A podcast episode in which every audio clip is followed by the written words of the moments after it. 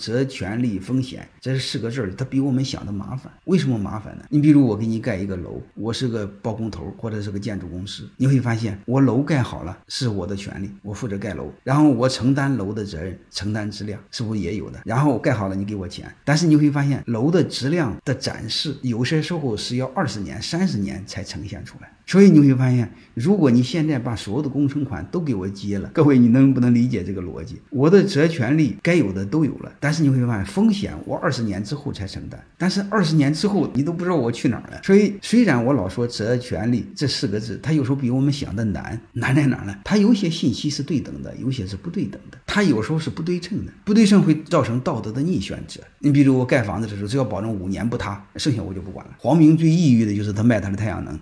人家都是五年左右坏了，黄明一非要搞到二十年，它的价格就很高，很多房地产商就不喜欢它的太阳能。你房地产商那个统一装太阳能，一般不装黄明的，价格贵，回扣空间也少嘛，然后他就很抑郁。这个在商业上很很恐怖，很恐怖的事儿。我们社会上出现了太多问题。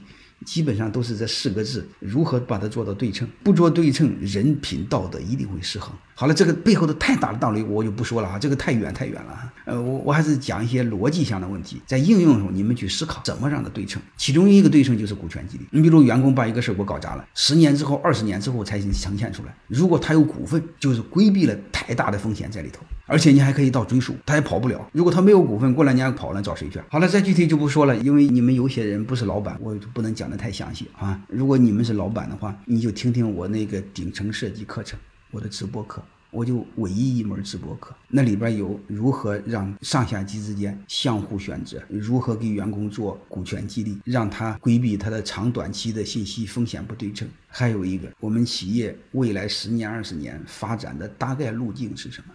你最起码有个方向，别瞎搞，好吧？你就看看我那个顶层设计课程。欢迎各位同学的收听，可以联系助理加入马老师学习交流群：幺八九六三四五八四八零。